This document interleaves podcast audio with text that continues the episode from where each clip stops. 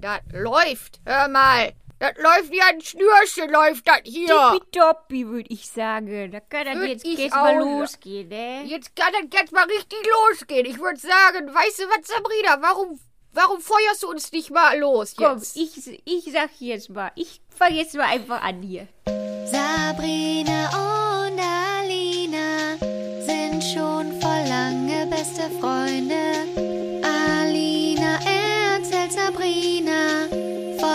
Krasse Stories aus Hollywood. Sie treffen sich jeden Montag und erzählen aus ihrem Leben. Das alles und noch viel mehr erlebt ihr hier in der Albtraumfabrik. Guten Abend aus Köln. Guten Morgen aus Hollywood. Wir sind's. Sabrina und Alina. Ich bin, ich bin Alina. Und ich bin Sabrina. Und ihr hört Albtraumfabrik. Uh, happy Monday. Guten Tag. Wie ist Guten es Tag. dich? Mal, wie, ja, wie ist es dich, Kenk? Mich ist es gut. Ich, ich meine, ich würde sagen, ein bisschen war das äh, die Woche von schlechten Nachrichten. Was? Ein bisschen. Wieso? Ne, nicht für mich persönlich. Ich meine so äh, zum Beispiel Britney Spears. Ach ja. Mann. Die ey. Richterin hat das abgelehnt, dass ihr Vater vom, von der Vormundschaft äh, äh, äh, runtergenommen wird. Und Ja. I am pissed. Ja, aber Hauptsache Bill Cosby ist frei. Ja!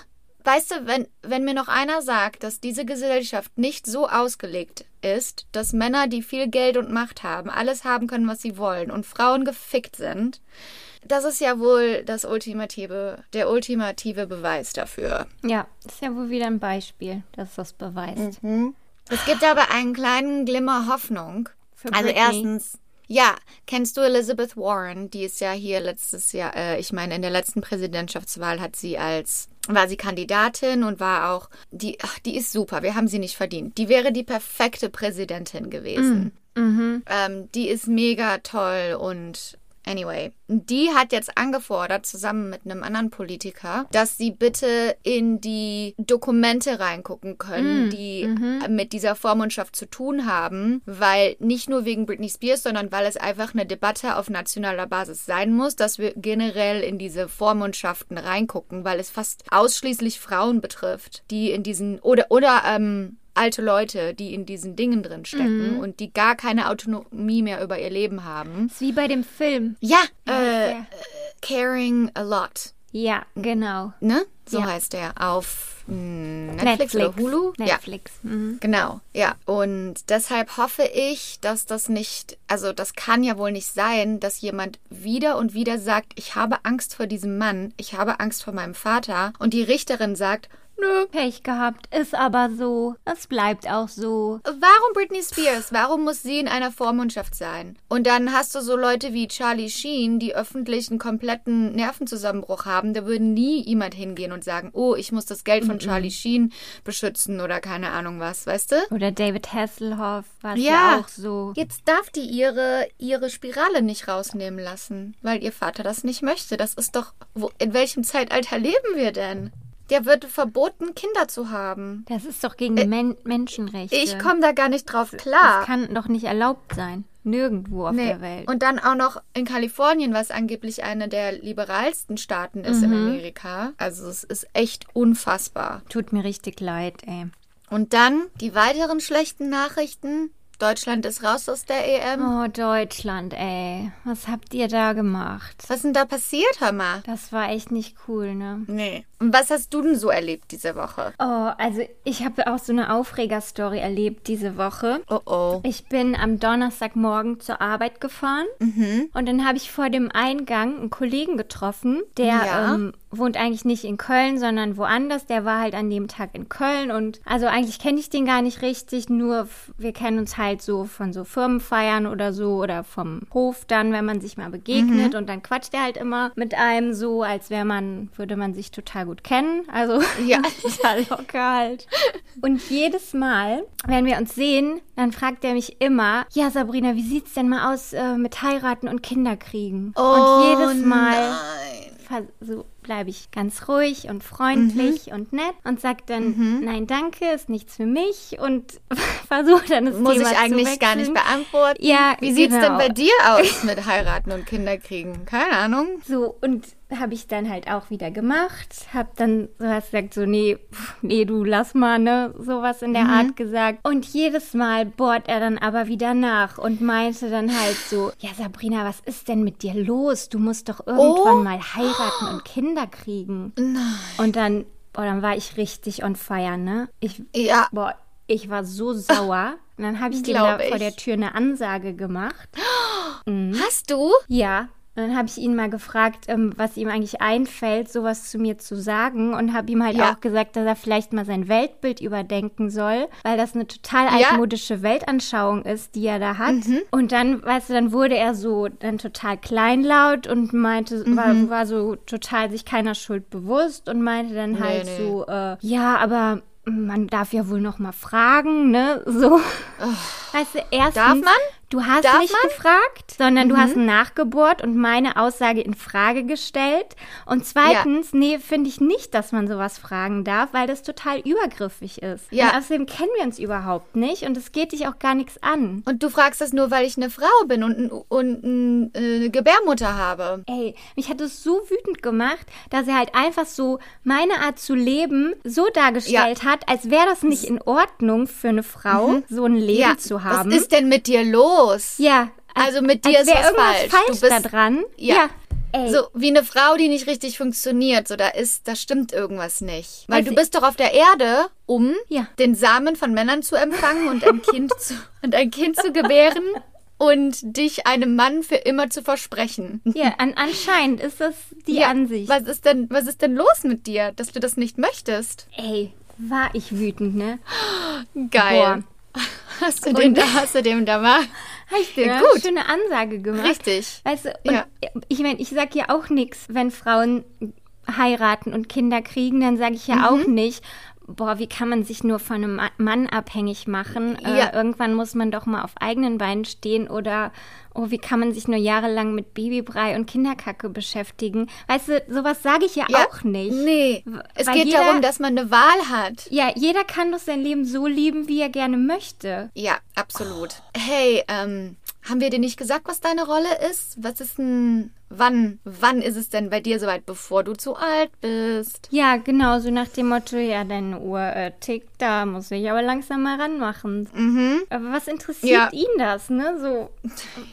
Weißt du, und, und ich finde das halt eh so bescheuert. So, es ist ja nicht besser, eine Beziehung zu haben oder verheiratet zu sein, als Single zu sein. Also es ist Nee. beides einfach gleich gut. Ja. Ne? So, weil ich habe Es mir das ja so äh, ausgesucht, ne? Genau. Es, es ist ja nicht so, als hätten wir jetzt keinen abbekommen, sondern Ja. wir haben ja uns unser Leben einfach genauso Ja. selber ausgesucht, wie wir es Ausgesucht. jetzt leben. Und früher mussten Frauen heiraten, weil sie sonst in der Gesellschaft halt gar nicht Angesehen waren. Da war es die einzige Ja. Möglichkeit und weil sie auch nicht eigenständig überleben konnten, schon gar nicht Oder, und keine, teilweise ohne die Unterschrift ihres Mannes kein Ja. Bankkonto weil eröffnen sie gar können. keine Rechte hatten alleine. Genau. Genau. So, und dann ist das doch eigentlich was, wenn man es schafft, als Frau unabhängig zu sein und ein eigenständiges Leben zu führen, ist das doch eigentlich etwas, worauf man stolz sein kann. Also, finde ich aber gut, dass du was gesagt hast. Das Ja, musste in- ja mal passieren. Und in dem ähm, Gespräch, nenne ich es jetzt mal, was Ja. wir dann da hatten, in dem kam dann noch ein anderer Kollege, der wollte Mhm. halt ins Gebäude zu seinem Arbeitsplatz. Und dann merkte ich schon, wie er so total unsicher war und Mhm. ähm, etwas irritiert. Dann ging er so langsam ins Gebäude und dann ähm, blieb er an der Treppe, bevor er hochging, blieb er nochmal stehen, hat da, dann nochmal so zu mir rüber geguckt und ähm, der wusste jetzt nicht genau, was da Nicht- los war, konnte die Ja. Situation nicht einschätzen und ich, äh, genau, das Gespräch mit dem Typen war dann auch irgendwann beendet. Der hat dann gesagt, äh, Sabrina, ich frag dich einfach nicht mehr. Dann habe ich gesagt, ja, ist doch super. Das ist auch alles, was ich Danke. möchte. Das war die Grenze, die ich gerade so gesetzt machen wir habe. das. Cool. So, dann bin ich auch in mein Büro gegangen. Und dann, sobald ich online war, hat der andere Kollege, der Max, mir geschrieben, ob alles okay ist, weil Ja. er ja gerade die Situation mitbekommen hat. Er wollte nur äh, sicher gehen, weil das sah irgendwie ein bisschen äh, unangenehm aus. Und dann habe ich auch gesagt, boah, super, danke, dass du nachfragst, äh, ist alles Ja. okay. Ähm, ich musste dem Typen nur gerade mal eine Ansage machen, weil der mir immer blöd kommt. Aber das fand ich auch total gut, dass er da Ja. so aufmerksam war, ne? Und einfach nachgefragt hat, weil es hätte ja auch, wer weiß was sein können. Ja, es hätte ja, äh, genau. Äh, Ne. Aber da, da sieht man auch schon direkt den Instinkt. Ah, eine, eine Frau und ein Mann. Da könnte die Frau in Gefahr sein. Ja. Aber Oh. irgendwo in Deutschland ist dieser Lutz jetzt und erzählt seinen Kameraden, hör mal, Nee, da ist die Da ist die mir, Ich weiß ja, jetzt, die dass er die, überall äh, rumläuft und sagt, äh, also die ist ja wohl eine hysterische Kuh. Ja, das ist, weil die keinen abgekriegt hat. Genau. Weil die zu Hause keine Kinder rumlaufen hat, wo die mal ihre Energie dran verschwenden kann, muss die das alles an mir ablassen. Och, man. Ja, legt euch lieber nicht mit mir an. Also, und schon gar nicht äh, um halb neun morgens. Weil jeder weiß auch eigentlich, Nee. dass man mich morgens nicht ansprechen braucht. also, das wissen alle meine Kollegen. Ich, ich sage guten Morgen, aber jede weitere Frage, nee, da habe ich direkt schlechte Laune. weil ich so ein Morgenmuffel bin. Also, Ich brauche erstmal einen Moment, um den Kaffee zu trinken. ja, genau. Ich bin ja das genaue Gegenteil. Ich werde wach Ja, und ich hab du bist und ich bin nervig da. morgens. Ich bin Ich hasse das. ja, ich bin so, wenn man wenn man keine Morgenperson ist, bin ich echt nervig, weil ich werde so sobald ich die Augen öffne, habe ich so viel Energie in meinem Körper. Ich könnte das? so ich könnte so aufspringen in meinem Bett und anfangen ein Lied zu singen und dann kommen die Vögelchen so und setzen sich auf meine Hand. Oh und sagen, Gott. Guten Morgen. Das ist ekelhaft.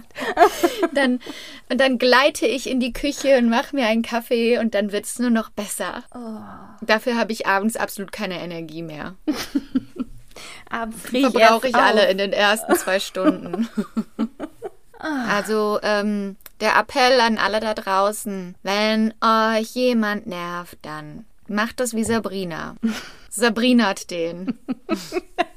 Tja. Ich meine, ja, ich meine, kannst du dir vorstellen, äh, also wenn nach dem Beispiel, wenn man jetzt nach dem Beispiel der 50er Jahre geht, wo es äh, man gesagt hat, Frauen haben Kinder und bleiben zu Hause und heiraten und Männer mh, haben die große Karriere und bringen das große Geld nach Hause, damit man eine Waschmaschine und Urlaub kaufen kann und ein Haus, dann müssten wir jedes Mal, wenn wir einen Mann sehen, sagen, und hast du genug Geld zusammen, um ein Haus zu kaufen? Ja, genau. Und hast du eine große Karriere? Genau. Und, äh, keine Ahnung. Ja. Oh. Ach. Ja, ist genau das Gleiche, wenn in Jobinterviews, wenn man Frauen fragt, "Wa- hast du denn vor, irgendwann Kinder zu haben? Und das darf man gar nicht fragen. Nee, dann müsste man Männer auch fragen, hast du irgendwann vor, ähm, eine Midlife-Crisis zu haben? Ich will einfach nur planen, was dann los ist mit deinem hormonellen Haushalt und ob du dein Geld an einem Ferrari verschwendest. Hast du vor, ähm, deine Mitarbeiterin sexuell zu belästigen? Weil darauf Mhm. müssen wir uns dann einstellen. Ja, hast du vor, die ganz komisch anzugucken, wenn die einen Rock anhaben und ähm, Ja, stelle ich mir nicht so schön vor. Nee, ja, wir, ja, wir tun es mal wieder. Wir bringen, da, wir bringen die, das Patriarchat runter. Eine Podcast-Episode nach der nächsten. Yes. Ich gehe gerade durch so eine Phase, wo ich meine Produktivität nicht in, unter Kontrolle habe, so wie ich sie gerne hätte. Oh. Also kennst du das, wenn du manchmal so tust und machst und tust und machst und du hast st bist ständig einen Schritt hinterher. Mhm. Du hast ständig das Gefühl, du musst irgendwie alles andere ist dir einen Schritt voraus und du musst unbedingt schneller und mehr Ja, tun, wie im Hamsterrad, um, ne? Ja, genau, Und um mit allem irgendwie mitzuhalten. auch. Ja. und ich habe das Gefühl, ich bin den ganzen Tag am machen und irgendwie kriege ich aber nichts von dem hundertprozentig hin und die Liste wird einen einfach nur noch länger Mhm. und dann bin ich frustriert mit mir selber und dann manchmal bin ich dann so ähm, überwältigt, Mhm. weil ich zu viel zu tun habe, dann mache ich gar nichts. Mhm. Weißt du? So, weil ich nicht weiß, wo ich anfangen soll. Und dann denke ich, ja, ich muss ja unbedingt, keine Ahnung, zum Laden das und das kaufen. Und dann mache ich was, was eigentlich gar keine Priorität hat. Einfach nur, Ja. um zu, diese To-Do-Liste zu vermeiden, aber mich produktiv zu fühlen. Und ähm, ja, keine Ahnung. Äh, ist, ist gerade, und dann denke ich mir mal, ja, okay, nächste Woche wird besser oder morgen wird besser oder so diese Illusion, dass. Und ich glaube, was man eigentlich machen muss, ist so mit dem Flow zu gehen. Du bist dann halt gerade so in einem langsam, langsameren Rhythmus Flow. Vielleicht braucht dein Körper mal eine Pause oder dein Gehirn. Mhm. Und als wäre das dann so schlimm, wenn man mal einige Sachen sagt, okay, dann, dann nehme ich jetzt halt fünf Sachen runter von der Liste und mache die nächste Woche oder nächsten Monat oder keine Ahnung was. Das fühlt sich dann immer so an, als wenn man das nicht jetzt macht, dann geht das Leben vorbei. Ja, das Ding ist auch oft, wenn du so zu viel versuchst gleichzeitig zu machen. Eigentlich musst du dich immer nur auf eine Sache konzentrieren und die Ja. fertig machen und dann kannst du die nächste anfangen. Da, das, Dann ist man am produktivsten. Aber Ja. wenn man immer so fünf Sachen so nebeneinander her macht, dann wird nichts fertig davon am Ende. Ja. Und dann ist das auch so, weil dann wird man wach und dann denkt man, oh, ich muss sofort Ja, loslegen. dann bist schon direkt Dann macht gestresst man morgens. direkt gestresst, anstatt die Dinge zu machen, die wichtig sind, wie Ja. zum Beispiel in meinem Fall, wenn ich meditiere und wenn ich ähm, ein bisschen Sport, wenigstens 20 Minuten, 30 Minuten mich bewege, selbst wenn es nur ein Spaziergang ist. Das ist dann langfristig, geht's mir besser, ich Mhm. bin ausgeruhter, ich bin produktiver, aber das schmeißt man dann alles über Bord, weil man denkt, das hat keine Priorität. Genau, es nimmt dir jetzt erstmal Ne? Zeit weg, aber Ja. Eigentlich würde das dir viel mehr Energie geben, sodass Genau. du besser Ja. bist. Ja. Und dann will man nicht so viel Zeit beim Kochen verbringen, dann isst man was Fettiges Ja, und so. oh. Das, das trägt dann alles dazu bei, dass das. Aber ja, es geht ja jedem mal so. Ist aber ein Lernprozess. Ich, ist ein Lernprozess. Ja, ich versuche jetzt okay. mal, jetzt ist, jetzt ist ja auch hier 4th of July am Wochenende. Oh ja. Bei uns der liebste Feiertag Mhm. der Amerikaner. Der, die lieb, der liebste Grund zu grillen und zu trinken. Wegen vier weißen Männern, oder? genau. Die irgendwas unterschrieben haben. Ja. ja. Okay. was gar nicht mehr aktuell ist. Oder was dringend mal angepasst werden Mhm. müsste, zumindest. Aber da, da kann ich, da kann ich dann mal eine richtige Pause einlegen am Sonntag. Gut. Und dann habe ich Montag wahrscheinlich einen Hangover. Dann geht's Naja. direkt wieder los Dann mit der Woche. weiter mit der Unproduktivität. genau. Ach nee, ich freue mich jetzt einfach nur auf Deutschland, weil das ist dann wirklich wie Ur Urlaub. Also wir werden zwar weiterhin auch noch arbeiten, aber so mit der Familie Zeit zu verbringen und Ja, das, wir machen das keine Sommerpause, Leute. Keine Sorge. Bei uns gibt Nee, es das nicht. wir- Ah, ah, Machen hier pünktlich jeden Montag. wir sind für euch da. Wir haben ganz viele Sexfragen bekommen, die du, die du beantworten musst. Oh, bitte. Gib mir all die Sexfragen zum Beantworten. Okay. Sexpertin ich gar nicht Aline. gesehen. Ja, ich bin bereit. Eine Frage ist, kommt's auf die Größe an oder doch auf die Technik? Also ich würde sagen, es kommt auf die Technik an. Okay. Hattest du schon mal einen Ähm. sehr kleinen oder einen sehr großen? Oder einen zu kleinen oder einen zu großen? Ich glaube, alle, die ich hatte, waren durchschnittlich. Ich, also ich kenne auf jeden Fall das Gefühl, wenn man auf einmal was sieht oder in der Hand hat, was kleiner ist als der Durchschnitt. Aber denkt man so, oh, oh, aber ist jetzt auch nicht so schlimm, jetzt- aber besser nee. wäre schon Durchschnitt. ja, aber ich. zum Beispiel äh, für mich, also zu groß könnte auch wehtun. Und besonders in Ja, aber hattest Positionen. du wirklich schon mal einen, der zu groß ist? Nee. Nee. Ich glaube, das Du? gibt's auch gar nicht. Nee, ich glaube, das ist ein Märchen. So ein Mythos. Wenn ihr jemanden kennt, der einen zu großen Penis hat, schickt uns sein Instagram-Profil. Nein. Oder aber schickt uns, falls ihr eine Erfahrung Ja, hattet. Erfahrungsberichte. Jemandem, der, Erfahrungsberichte bitte. Nee, also ich habe das noch nicht erlebt. Ich habe das von Freundinnen schon gehört. Echt? Ja, ich glaube besonders, wenn man als Frau oben ist und dann je nachdem, wie, wie der Penis in den Körper Oh. reingeht und steht und wie der Winkel ist, könnte Ja, das dann kann es wehtun. wehtun, das stimmt. Mhm, ja. Ja, da kommt es dann Aber- auch auf die Technik an. Wenn er zu Genau. groß ist, brauchen wir dann auch eine besondere Technik. Das Ja, ist schon ich habe auch schon, also zwei von meinen Freundinnen hatten schon mal Sex mit jemandem, der hatte so einen Mikropenis. Heißt das auch so? Micro, Micro, Ja. Micropenis. Und also das war wirklich, die haben wirklich gesagt, wenn der nicht irrigiert war, ist das das richtige Ja. Wort? Dann war der nicht sichtbar. Und ein- wenn der irrigiert war, war der halt nur so ganz klein. Und die hat Nee, dann auch gesagt, die hat, die hat das nicht gespürt beim Sex. Nee, das geht auch nicht. Ja, und also da, ich stelle mir das aber auch so schlimm für, für Männer, die einen Mikropenis haben. Besonders in einer Gesellschaft, die äh, Maskul Maskulinität, Masku, Masku. Die Männer wertschätzt, die sehr maskulin sind, was ja auch Bullshit ist, stelle ich mir das echt hart vor. Ja, die Armen, ne? Ne? Oh. Aber, also, ja, die meine Freundinnen meinten, die haben das dann auch echt nicht ge gespürt. Nee, das geht, ging dann auch nicht, würde ich sagen. da kommst du halt Also, auch mit Technik nicht weiter. Genau. Ne? So eine Grundgröße muss schon da sein, würde ich Ja. sagen. Ja. Mhm. Hattest du schon mal jemanden, der einen zu großen oder zu kleinen hatte? Nö. Nö. Waren alle gut, haben, hatten alle Ja. eine gute Größe. Gute Größe, ja. Nächste Frage. Lass mal. Lass mich lieber mal. Nächste Frage, bitte. Achso, aber bitte wie immer, ne? Also schickt uns eure Meinung und eure ähm, Erfahrungen mit allem, worüber wir sprechen, besonders wenn es um Sex geht. Ja. Wie seht ihr das mit der Größe Mhm. Und der Technik? Wir können mal eine Umfrage machen auf unserer Insta-Story Ja, das ist Woche. Mhm. eine gute Idee.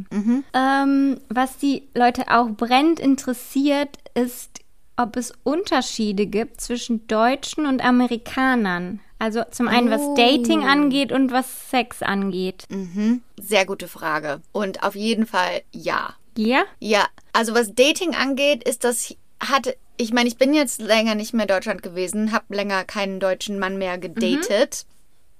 Aber was am, am ursprünglich der größte Unterschied für mich war, war in Deutschland, da entscheidet man sich irgendwie, wir versuchen es jetzt mal und wir sind jetzt zusammen quasi, Ja. ne, ziemlich relativ früh am Anfang. Genau, man committet sich direkt und dann ist man halt Ja. zusammen. Ja, Genau, dann hat man schon genau. eine Beziehung. Ja, und dann ist das auch eigentlich klar, dass man nur miteinander schläft Ja. in den meisten Fällen, wenn man das, ne? Das, Ja. das ist irgendwie so ein ungesprochenes. Und hier ist das so, das, das heißt überhaupt nichts, wenn man mit jemandem ausgeht. Also nur weil man auf Dates geht und, und nur weil man miteinander schläft, das heißt halt daten, weil man eigentlich, weil man einfach nur mit Leuten auf Dates geht. Es ist aber eigentlich unverbindlich, ne? total unverbindlich. Laut meiner ähm, Definition wären wir schon längst zusammen. Weißt du? Ja. Aber hier ist das so, nee, also man muss da wirklich dieses Gespräch führen und sagen, ähm, do you wanna be exclusive? Gott. Das heißt, also, also nur wir beide gehen auf Dates und schlafen miteinander und äh, wir hören auf, andere Leute zu sehen. Das, ist, das war so ein großer Unterschied, den ich am Anfang, weil die Leute haben immer gesagt, ja, I'm dating this guy und für mich war das dann immer so, okay, wir sind zusammen und dann so, ja, but I'm also like dating this guy und ich so, hey, wait, what? what? what? Verstehe ich nicht. ähm, und auch, also ich würde auch sagen, ich meine, ich kann natürlich jetzt damit nicht alle amerikanischen Männer über einen Kamm scheren, aber ich habe bisher eins, zwei, drei, dreieinhalb Amerikaner.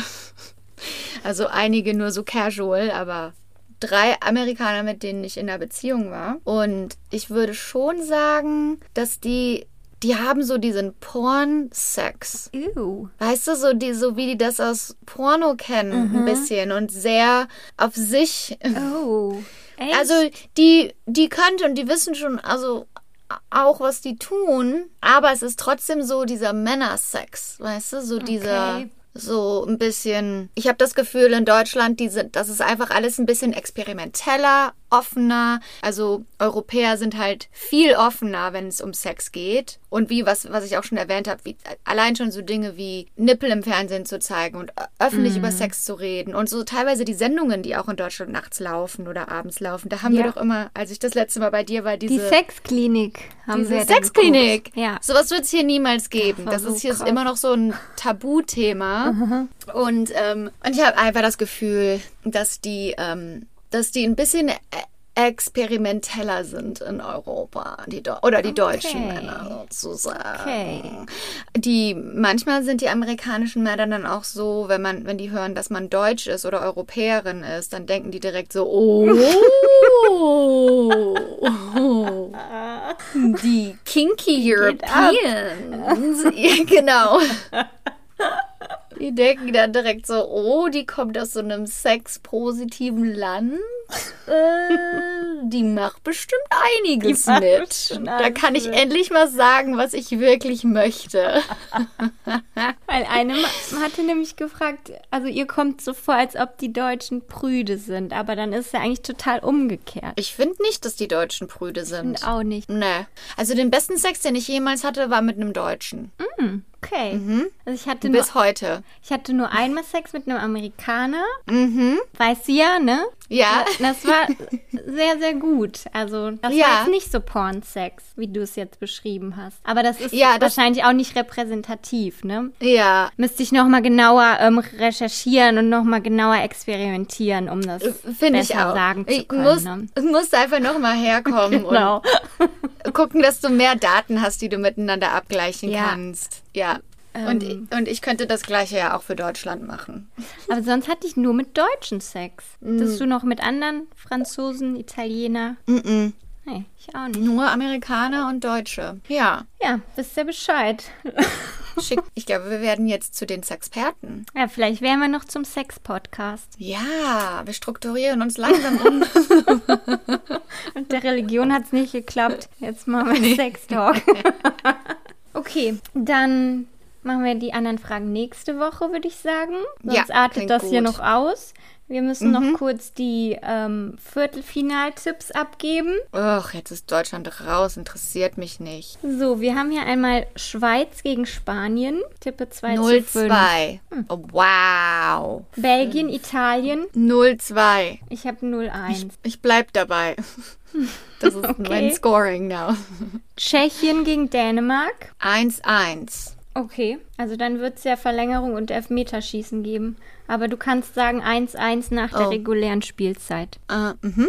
Ich sag 2-3. Und dann haben wir noch Ukraine gegen England. 1-3. Ich habe 1-2. Beim letzten Mal hatten wir üb- übrigens gar nichts richtig getippt Oh. bei den Achtelfinals. Ups. Naja. Upsi. Und die Halbfinals, die sind dann am Dienstag, glaube ich. Da müssen Ah, wir Montag ging, mal das kurz. geht jetzt aber flott. Jetzt geht das Schlag auf Schlag. Ja. Da müssen wir mal am Montag irgendwie auf Instagram die restlichen Tipps Ja, machen. genau. Ja, okay. Gut. Da können wir ein Instagram live machen. Von mir aus gerne. Oh. Dann könnt ihr uns auch, auch live eure Fragen stellen. Oh ja, ein Live-Sex-Talk. Oh. Gut. Ja. Ich bereit? Ähm, würd, ja, würde ich sagen, ähm, legen wir doch mal los mit dem heutigen Thema. Ich habe auf die Meinungen von unseren Zuhörern und Zuhörerinnen gehört, denn viele wollten eine zweite Episode zum Thema Set-Unfälle.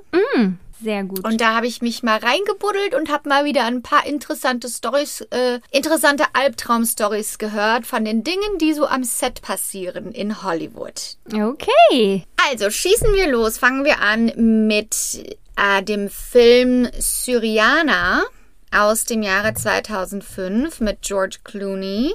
Mhm. Das war ja auch der Film, wofür er einen Oscar bekommen hat. Aber es war also eine nicht so tolle Erfahrung für George Clooney. Denn es gibt so eine berühmte Folterszene in dem Film, wo er, der Charakter von George Clooney, halt an so einen Stuhl gebunden ist und richtig gefoltert wird. Und dabei wurde sein Stuhl umgekippt und er ist quasi komplett umgefallen mit dem Stuhl und hat sich dabei die Wirbelsäule verletzt. Autsch. Und am Anfang dachten die noch so, okay, also er wurde natürlich ins Krankenhaus gebracht und die dachten, okay, das war jetzt nur so eine kleine Verletzung. Ähm, das Problem war aber auch, dass George Clooney gerade nicht in der besten Fassung seines Lebens war. Der hatte auch einige Kilo zugenommen für den Film und der war einfach nicht so gesund.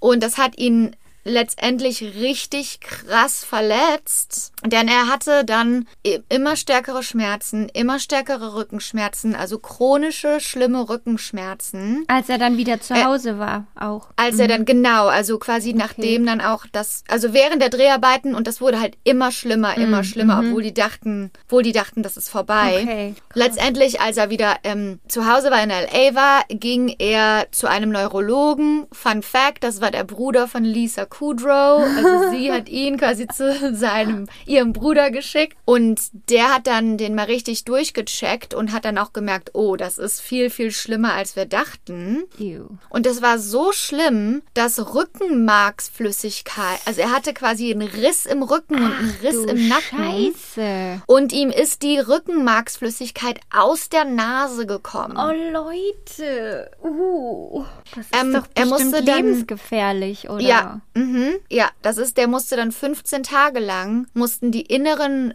ähm, Wunden mit Blut injiziert Mhm. werden. Das heißt also, sein Rückenmark wurde täglich und unerbitterlich mit einer Nadel durchstochen. Oh. Er hat extrem starke Schmerzmittel bekommen, die er nicht vertragen hat, die ihn Mhm. depressiv gemacht haben, ängstlich gemacht haben. Letztendlich hat er sogar zu Alkohol gegriffen, weil er nicht wusste, wie er mit diesem Schmerz umgehen soll. Oh. Und ähm, er hat gesagt, also er hat ja auch öfter schon drüber geredet in Interviews, er hatte so starke Kopfschmerzen, dass er jedes Mal, wenn er Kopfschmerzen hatte, dachte, er hat einen Schlaganfall. Ähm, und er ist also überhaupt gar nicht mit diesem Schmerz klargekommen. Und es wurde so schlimm, dass er darüber nachgedacht hat, sich sein Leben zu nehmen. Oh. Weil er hat gesagt, ich lag in diesem Bett mit meiner, ähm, wie heißt das, das Ding, was so Kanüle. Mit einer Kanüle. Ich konnte mich nicht bewegen. Ich war, hatte chronische Schmerzen, Kopfschmerzen und ich dachte, ja, ich muss da irgendwas gegen machen. Und das Einzige, woran ich denken konnte, war, dem Ganzen einfach ein Ende zu setzen. Und er hat dann auch gesagt in einem Interview, hast du deinen Kopf, du fängst dann darüber an nachzudenken, wie machst du das? Du willst ja kein Chaos hinterlassen. Geh einfach in die Garage, setz dich in ein Auto und mach, starte den Motor. Gott, wenn du schon so Und so, konkret also es- darüber nachdenkst. boah. Konkret, Ja. ja. er ist ja natürlich, wie wir alle wissen, dann darüber quasi hinweggekommen und er hat dann einen Schmerzspezialisten ähm, konsultiert, der ihm dann quasi beigebracht hat, seine Psyche anzupassen. Also quasi damit klarzukommen, dass so wie er vorher gelebt hat und der Stand, auf dem sein Körper war, das wird er nie wieder zurückbekommen. Und er muss quasi anpassen, was sein Level ist für die Toleranz von Schmerz. Mhm. Boah, Also quasi das unterste Level ist, Schmerz zu tolerieren. krasse Aufgabe. Und du beschwerst dich eigentlich nur, wenn es noch schlimmer wird. Boah. Und ähm, es wurde dann auch besser, aber also bis heute hat er Schmerzen im Rücken und Kopfschmerzen teilweise, die von diesem Unfall stammen. Im Jahre 2014 ist er auch zu einem Spezialisten in Deutschland geflogen. Ein Spezialist, der so ein richtiger Rückenguru, um zu gucken, ob es da noch irgendwas gibt, was man machen kann. Es ist, es ist bis heute viel besser geworden, aber er hat immer noch Schmerzen. Aber er hat auch teilweise Rollen nicht nehmen können, weil sein Rücken so abgefuckt ist. Zum Beispiel der Film The Man from Uncle, Codename, Code, Codename Uncle heißt er, glaube ich, auf Deutsch. Okay. Da hat ähm, Henry Cavill nachher die Rolle bekommen, die eigentlich für George Clooney vorgesehen war, wegen seiner Schmerzen. Und man denkt ja immer, sowas passiert richtigen Hollywood-Stars nicht, ne? Man denkt Also- so, das ist so sicher an so einem Set, aber Hätte ich jetzt nicht gedacht, dass es so, äh, dass du da lebensgefährlich verletzt werden Ja. kannst. Schon gar nicht so ein Superstar wie George Clooney. Da Ja. hätte ich jetzt gedacht, da ist alles super abgesichert. Äh, Die gucken auf jeden Fall, dass da nichts passieren kann. Ich Mhm. ja, mein, und wie ist da aus Versehen der Stuhl nach hinten, der ist Ja. Mhm. so nach hinten gekippt, weißt du? Da, Och, wie fühlst du dich denn auch als derjenige, der das aus Versehen gemacht naja. hat? Ich meine, guck mal, Tom Cruise, der macht ja alle seine krassen Stunts da auch selber, ne? Also da Ja. hätte ja auch schon oft was passieren können. Auf jeden Fall. Und dann meine, passiert was bei einer, bei einer Stuhlszene, also wo du eigentlich Ja. nicht mit rechnest. Ja, wobei, wenn es halt, wäre es eine krasse Szene gewesen, wäre es ja sein Stunt-Double gewesen. Ja, Ja, armer George. Ja. Ja, das war der Set-Unfall von George Clooney in Syriana. Dann gehen wir zu dem Film Catch 22 aus dem Jahre 1970. Das war ein Kriegsfilm mit ähm, schwarzem Humor, ist auch ziemlich bekannt. Mike Nichols, ein gekrönter Filmemacher, hat Regie geführt und hat einen der besten und meistrespektiertesten Luftbildfotografen angestellt, äh, namens John Jordan der quasi dafür angestellt wurde, die ganzen ähm, Szenen zu filmen, die in den Helikoptern und Hubschraubern und so weiter. Da hatten wir ja auch in der ersten Episode, in der Mhm. wir über Set-Unfälle geredet haben, war ja auch jemand, bei Ja. dem es nicht so gut ausging. Ich glaube, das ist also nicht so ein guter Beruf. nein, nein, Spaß. Das ist ähm, ein Unfall von John Jordan, der hätte vermieden werden können. Also er war auch dafür bekannt, dass er ganz spezielles Kamera, äh, eine ganz spezielle Kamera mit zugehörigem Gurt entwickelt hat für Helikopteraufnahmen. Und ähm, er wurde quasi für diesen Film angestellt und an diesem Tag sollte eine Szene über dem Golf von Mexiko gedreht werden in einem sogenannten B-25 Bomber. Das ist quasi so ein Vintage, Vintage Kriegshelikopter. So, äh, wenn du davon ein Foto siehst, das ist so, weißt du direkt, das sieht aus wie aus einem Film. Das Problem war, dass John Jordan das schon so lange gemacht hat, dass er zu selbstbewusst war und ein zu großes Risiko eingegangen ist. Denn er hat gesagt, er braucht keinen Gurt, um sich im Flugzeug zu sichern. Junge. Er hat gesagt, ich brauche dieses, weißt du, die haben dann immer so ein richtiges Geschirr an, Ja. was die sichert in dem Flugzeug. Und er hat gesagt, ich brauche das nicht, ich krieg bessere Bilder hin, wenn ich ungesichert bin. Ja, dann war der in der Luft und dann wurde quasi durch ein anderes Flugzeug, was vorbeigeflogen ist, eine Luftschere erzeugt, also so, so ein Luftwirbel und dadurch ist sein Flugzeug zur Seite gekippt Ja. und er ähm, John wurde rausgezogen von der Luft aus dem Flugzeug und ist hunderte Meter äh, zu Boden gestürzt und hat das natürlich nicht überlebt. Und das war der freaky Unfall am Set von Catch 22. Einfach nur krass. Hör mal, fliegt Diese Freak-Unfälle. Der raus wurde der rausgezogen. Richtig. Alter. Und hätte der den Gurt angehabt, wäre Ja, oder ein Also, Fallschirm halt. ja Notfallschirm. irgend, irgendeine. Sicherheitsvorkehrung. Ja. Oh, Junge. Als nächstes kommen wir zum Set von Resident Evil, The Final Chapter aus dem Jahre 2017. Also, ich habe da eine Sache darüber gelesen, dann habe ich mich mal ein bisschen weiter reingegraben. Das hört sich echt so an, als wäre das die Vollkatastrophe gewesen da am Set. Also, die haben in Südafrika gedreht und da war eine Produktionsfirma und die haben irgendwie, also so abgefuckt. Es war echt eine Katastrophe. Ähm, zuerst geht's um Stunt-Double Olivia Jackson, die von Mila Jovovich hat sie quasi alle Stunts gemacht. Ein bisschen über Olivia. Sie war ein, sie ist ein ehemaliges Model, erfolgreiche Muay Thai-Kämpferin, äh, Motocross-Fahrerin, super erfolgreiche Stuntfrau in Hollywood, hat für Star Wars gearbeitet, für Mad Max Fury Road. Also die ist wunderschön und das ist so eine Frau, wo du so denkst, so, hä? Und, und dann, dann auch noch das und dann auch noch das und dann ist die auch noch Stuntfrau und dann kann die auch noch Motorrad fahren, so weißt du? Einfach so eine so eine Frau, wo, wo natürlich, wo man auch denkt, die, die kann nur glücklich sein, wenn die irgendwie Action hat. Die ähm, während der Dreharbeiten zu Resident Evil war Olivia auch gerade ganz frisch verheiratet zu Dave Grant und Dave Grant ist das Body-Double von James Bond. also so voll die, voll die Engl also die sind beide aus England, voll so die Stunt, die Stunt-Family.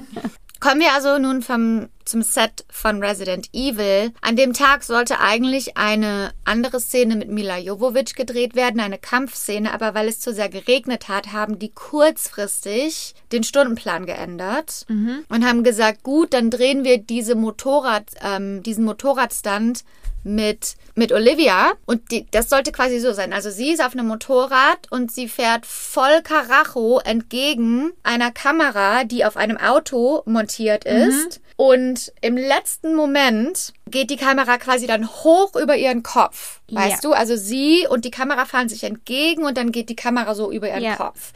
Und das ist bei solchen Stunts immer alles ganz genau getimed und mit den Stuntleuten abgesprochen. Ja. Das Problem war, dass das Team, das war alles so kurzfristig an dem Tag und die hatten eine kurzfristige Änderung gemacht zum Timing von der Szene. Das hat Olivia aber niemand gesagt. Letztendlich ging es darum, dass die Kamera eine Sekunde später hochging als abgesprochen. Also es geht um Sekunden. Ist ja klar, wenn du bei, weiß ich nicht, wie vielen kmh auf eine Kamera zureißt. Dann ist ähm, Dann hat der Stunt angefangen. Die Kamera ist quasi zu spät hochgegangen und hat Olivia im kompletten Oberkörper, also ist in sie komplett reingekracht. Sie hatte ihr halbes Gesicht quasi Nein. verloren. Sie hatte mehrere Frakturen, sie hatte eine Hirnschwellung und ihr linker Arm war komplett zerschmettert. Oh. Dann wurde sie ins Krankenhaus gebracht. Sie lag 17 Tage im Koma. Ihr linker Arm musste amputiert werden. Und dann ist sie auch wieder aufgewacht und so, ne? Aber also ihr Leben war natürlich komplett verändert für immer. Also sie hat auch in einem Zitat gesagt, sie möchte einfach ihr altes Gesicht zurückhaben und ihr altes Leben zurückhaben. Und, und sie hat halt auch gesagt, das Problem ist, dass ich lebenslange Konsequenzen davon trage, weil jemand anders einen Fehler gemacht hat. Pass auf, es wird noch schlimmer. Denn es stellte sich raus, dass diese Produktionsfirma eine ganz schlechte Versicherung abgeschlossen hatte und dass die Leute nicht versichert waren am Oh Set. Gott, Alina. Ja, die haben also, das war eine Katastrophe. Voll Das heißt, die haben die Leute, die haben die Unfall, Unfälle für Leute am Set nicht mitversichert und haben dann ihr kein Geld gezahlt und nix. Und ähm, sie musste dann quasi vor Gericht gehen im Nachhinein und diese Produktionsfirma anklagen. Und, und letztes Jahr, im Jahr 2020, hat ein Gericht in Südafrika entschieden, dass es äh, fahrlässig war von der Produktionsfirma, dass der Unfall nicht ihre Schuld war, was die Produktionsfirma dann versucht hat zu sagen, es war ihre Schuld und dass sie ihr quasi Geld schulden. Aber so lange hat das gedauert. Und sie hat auch, also wenn du ihr folgen möchtest auf Instagram, du kannst dir natürlich vorstellen, so jemand wie sie, sie versucht das Beste draus zu machen. Ja. Die heißt auf Instagram Olivia the Bandit. Und dann steht auch in ihrem, in ihrer Bio so One-Armed Bandit und sowas. Und da Okay. sind auch ganz viele Fotos von ihr, wie sie jetzt aussieht. Also immer noch eine wunderschöne Frau natürlich. Und aber halt mit einem Arm und immer noch mega aktiv. Aber es ist halt richtig krass, die Geschichte. Und sie hat dann auch gesagt, das Krasse ist, dass drei Jahre später die gleiche Produktionsfirma mit der gleichen, weiß ich nicht, amerikanischen Produktionsfirma wieder zusammengearbeitet haben für einen weiteren Film. Und dann fragt man sich dann, weißt du, so ist das nichts wert, dass mir sowas Schlimmes passiert ist? So, pass auf.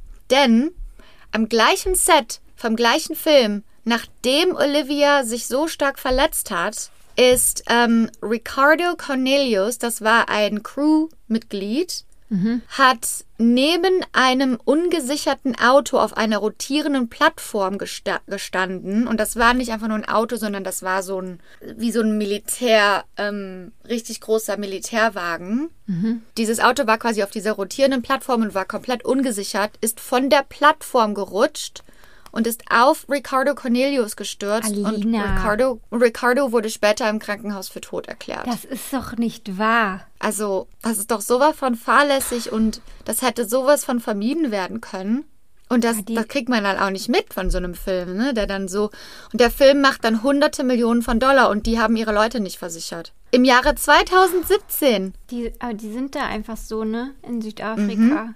Die, Mhm. Und die Amerikaner gehen dann extra dahin, weil es billiger ist, da zu produzieren, aber dann auf Ja. Kosten der äh, Mitarbeiter. Der Crew. Ja. Mhm.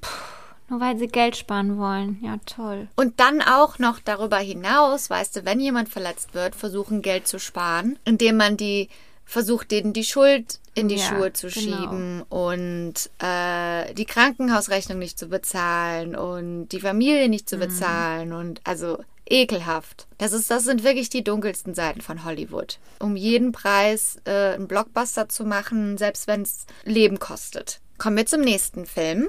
Gone in 60 Seconds. Kennst du den? Der heißt auf Deutsch nur noch 60 Sekunden. Der kam im Jahre 1974 raus. Aber der sagt dir vielleicht was. Das ist Nicolas Cage und Angelina Jolie. Die Ja. klauen Autos. Ne? Sagt mir was. Mhm.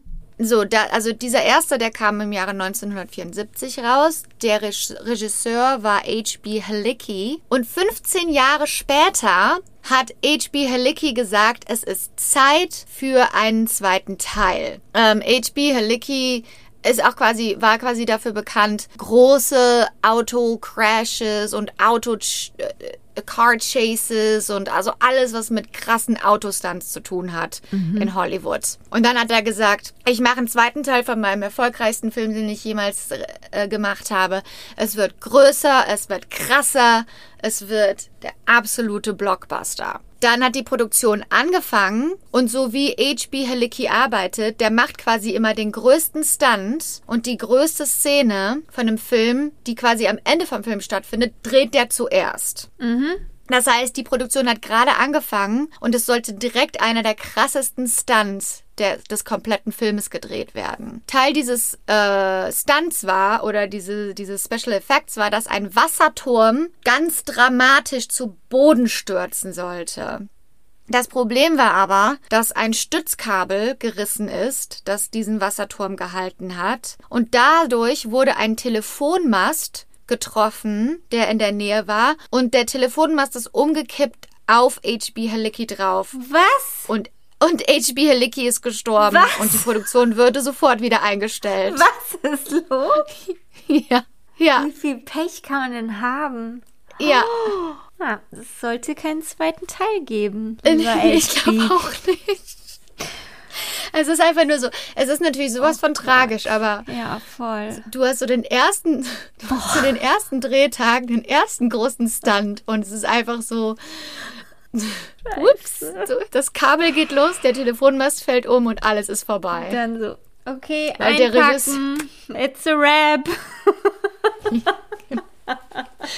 Alright, everyone, Danke. there's not, there's not gonna be a second part. Oh ähm, Mann, der arme Kerl. Das ganze, ja, das ganze Footage, was die bis dahin gedreht haben, wurde auch später so als Kurzfilm auf DVD quasi rausgebracht. Puh. Aber ist natürlich, ja. Es ist einfach nur krass, weil ich, ich kann mir nicht vorstellen, ich weiß nicht, wir reden so viel über Filme in unserer Gesellschaft und in der Pop, Popkultur und diese Unfälle sind so krass diese Sachen, die am Set passieren, sind so krass. Da- Ich, kann, ich weiß nicht, warum wir da nicht täglich drüber reden. Oder? Weißt du, was ich meine? Da, was da für Das Sachen ist so. passieren. Man denkt, die haben alles im Griff, besonders bei so großen Hollywood-Produktionen. Und das sind einfach nur Menschen, die versuchen, Geld zu sparen und dann menschliches Versagen und Stunt-Leute werden natürlich immer am schlimmsten getroffen, wenn es, wenn man so in Set-Unfälle reinguckt und guckt, was allen möglichen Leuten passiert ist. Und manchmal ist es auch so, wenn Stunt-Leute durch einen Freak-Unfall sterben am Set von einem Film, dass die letzten Momente ihres Lebens trotzdem noch es in den Film schaffen. Oh nein. Wie makaber. Weil die einfach, weil die einfach dieses Material dann nutzen müssen, weil Oh. der Stunt, die Stunt-Person dann danach gestorben ist. Mm, Das ist passiert im Film Comes a Horseman aus dem Jahre 1978. Der heißt auf Deutsch Eine Farm in Montana. Das ist ein Western-Film, ich kannte den auch nicht.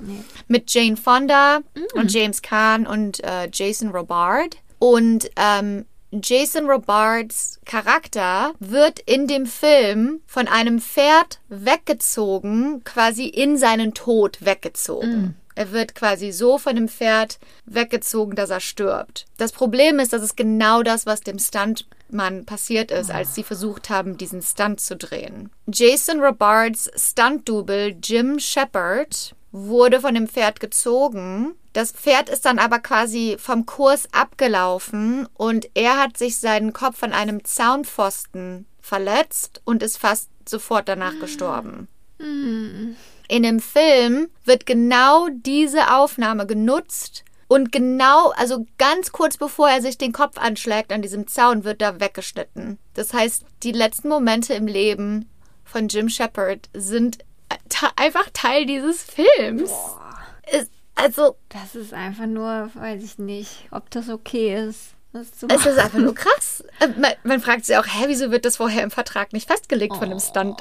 so, weißt du, von einem Stuntmann oder derjenige, der dann diese kreativen Entscheidungen macht und und die Leute, die den Film gucken, die wissen das ja nicht. Also ich finde das einfach nur krass. Ich finde das nicht in Ordnung. Ja, er hat halt seinen Job bis zum Schluss gemacht, ne? Er war so gesehen, wenn du es so auslegst, dann. Es war eine sehr authentische Aufnahme. Ja, moralisch ist es natürlich nicht in Ordnung. Mhm. Aber man denkt dann natürlich auch, okay, das war damals in den 70ern. Aber nee. Ist heute Denn anders. bei dem Film, denn bei dem Film Triple X aus dem Jahre 2002 ist genau das Gleiche passiert. Oh, Leute, ihr lernt auch nichts, ne? St Vin Diesels Stunt-Double Harry O'Connor ähm, hat eine Sequenz gedreht. Dabei ging es ums Paragleiten. Die haben in Prag gedreht über so einem, da war quasi so eine Brücke und Wasser und so und da war so ein Parasailing und der hat quasi einen Take gemacht, der war perfekt. Und dann haben die gesagt, machen wir noch einen zur Sicherheit. Scheiße. Und dann hat der quasi einen zweiten Take gemacht, wobei er sich den Kopf an der Brücke, Oh. an einer Brücke angestoßen hat und fast sofort tot war. Und diese, genau diese Szene wurde in dem Film benutzt. Nein. Als der Film wurde ihm gewidmet. Also, Sind solche Schweine? ja. Das, das ist ihnen scheißegal, So, ne? Das Menschen Also nach dem Motto, das ist das, was er gewollt hätte als, als Stuntman. Kann er sich auch nichts mehr von kaufen. Ne. In der Erde, in einem Loch. Oder liegt. Puh. Ja, und das waren einige der äh, Set-Unfälle aus Hollywood-Produktionen. Ähm, es gibt noch so viel mehr. Es gibt auch richtig krasse Stories vom Set von ähm, Der Zauberer von Oz. Oh, ja. Da, also da hat fast jeder, jeder, den du da siehst vor der Kamera, hat in irgendeiner Weise was davon getragen, weil die Produktion eine Katastrophe war. Und weil natürlich damals auch noch die, also das Filmemachen, das war ja noch gar nicht so vorangeschritten. Da, dieser Film hat ja quasi die, die, das Filmemachen revolutioniert. Aber die haben dann halt gesagt, okay, wie können wir Schnee machen? Okay, hier mit diesem giftigen Material und so. Okay, Oh, wie können wir nein. den Tin Man anmalen? Ah, okay, mit diesem äh, Blei äh, gefüllt. Farbe. Ja, genau. Gott. Und ich glaube, also da kann ich mal eine komplette Episode drüber machen, weil da gibt es so viele Geschichten von. Ja, und das ist einfach nur bitte. krass, weil das ist einer der ikonischsten Filme, den wir so gucken. So, Mhm. ah, so toll und so viele wichtige Lektionen fürs Mhm. Leben. Und alle, die daran gearbeitet haben, sind einfach nur komplett am Ende gewesen. Ähm, ja, wo wir gerade von Filmen reden, machen jetzt eigentlich wieder die. Sorry. Ähm, okay, äh, was wollte ich denn jetzt sagen gerade? Filme? Kino? Filme, ja, sind jetzt die Kinos wieder auf in Deutschland? Ja, die sind jetzt wieder auf. Ah, Dann können dann wir können wir gehen, auch ins Kino kommst. gehen. Ja. Ah, ich freue mich so. Ich möchte unbedingt ähm, Black Widow gucken. Heißt das so? Mit wem ja. denn? Oder was auch immer. Mit Scarlett Johansson. So ein Actionfilm. Ah, Marvel. Leichte Film, Unterhaltung. Ja. Ja, okay. Wir können noch was kritisch, äh, wir können auch was gucken mit einer guten Storyline. Wir schauen einfach mal. Ja, aber dann gibt es das süße Popcorn. Das gibt es ja nur in Deutschland. Ja, das ist mein stimmt. Lieblingspopcorn. Das finde ich ja so komisch. Kein hier gibt es ja nur salziges. Oder Karamell, das ist dann viel zu süß. Ja. Aber ich weiß noch, also ins Kino gehen ist eine meiner liebsten Dinge. Meins Und ich auch. weiß noch immer, wenn ich mit früher mit irgendwelchen Ex-Freunden oder so gegangen bin, ne, da war ein spezieller Ex-Freund, der hat das immer gemacht, wenn ich mit ihm ins Kino gegangen bin. Und dann habe ich mir Popcorn geholt und habe gesagt, möchtest du auch Popcorn? Hat der gesagt, nein. Und dann hat ich gesagt, möchtest du Popcorn? Ich, weil dann hole ich eine andere Größe. Dann, ich möchte mein eigenes Popcorn.